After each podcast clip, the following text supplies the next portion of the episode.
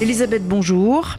Oui, bonjour Paul. Bonjour. Euh, nous allons ensemble évoquer euh, la figure de Maurice Biderman que vous avez bien connu. Une vie absolument incroyable, exceptionnelle, né euh, en, Pologne, accueilli dans une famille de justes à Aix en Provence, résistant lui-même. Maurice Biderman, qui s'appelle alors Zilberberg, arrive à, Paris. Il a 16 ans. Il quitte seul Paris. Il rejoint Israël. Et puis, euh, il va euh, se faire un nom, évidemment, dans le monde du euh, tissu, dans le monde de la mode. Il va travailler avec les plus grands, Yves Saint-Laurent, Daniel Echter, Daniel Crémieux, Courrèges. Il va faire également un trajet intéressant aux États-Unis avec Calvin Klein et Ralph Lauren. Et puis, ça a surtout été un grand philanthrope et un grand altruiste et un homme que vous avez bien connu, un ami.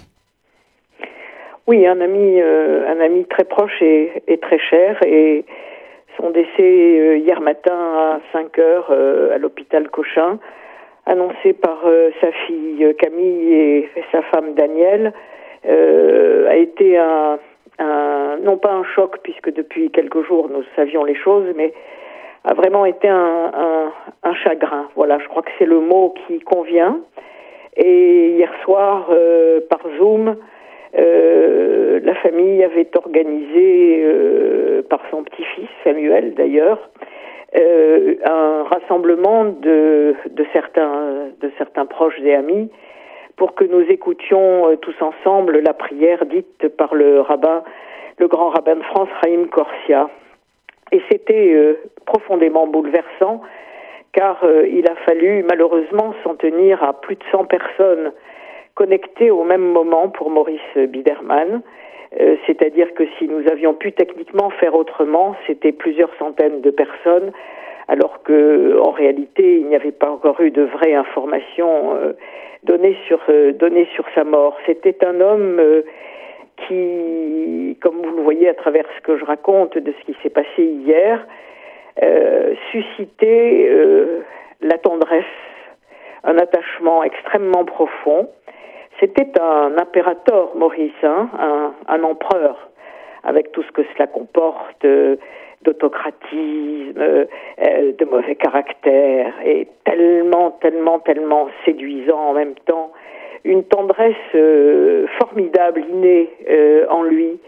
ce sourire quand il éclatait de rire extraordinaire qui traduisait aussi ce côté si enfantin, naïf, euh, presque émerveillé, j'allais dire, qu'il avait conservé de l'enfance. Et je lui disais toujours, j'adore chez vous ce mélange entre cette, euh, ce Maurice Biderman que tout le monde connaît, et puis, euh, et puis ce contraste avec, avec ce, cet enfant que vous êtes resté. Et bon, un être qui garde cette part d'enfance est forcément un être, un être merveilleux. Alors, Maurice Biderman, je l'ai connu, pardon si je suis un peu longue, hein, posez-moi des questions, mais je l'ai connu il y a 20 ans, j'étais allée le voir sans l'avoir euh, jamais rencontré, au moment où j'ai créé Proche-Orient.info. Nous nous sommes connus ainsi, et je dois dire que, puisque beaucoup de vos auditeurs connaissent ce, ce média et beaucoup regrettent qu'il ait disparu, qu'il a été le, maître d'œuvre financier qui nous a permis non seulement de lancer tout ça, mais de, perdurer. Il était profondément convaincu.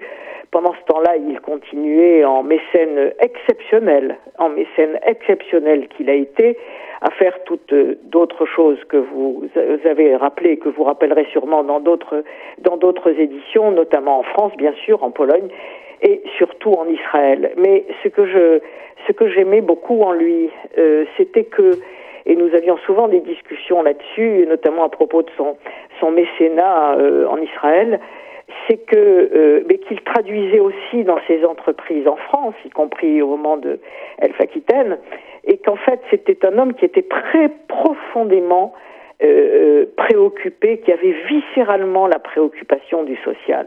C'était un chef d'entreprise, Maurice Biderman. C'était pas un financier, c'était pas un énarque.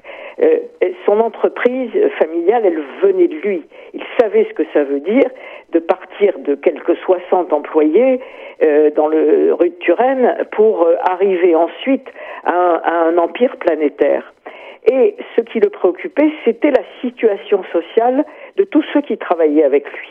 Du, du, plus important d'entre eux jusqu'au dernier d'entre eux.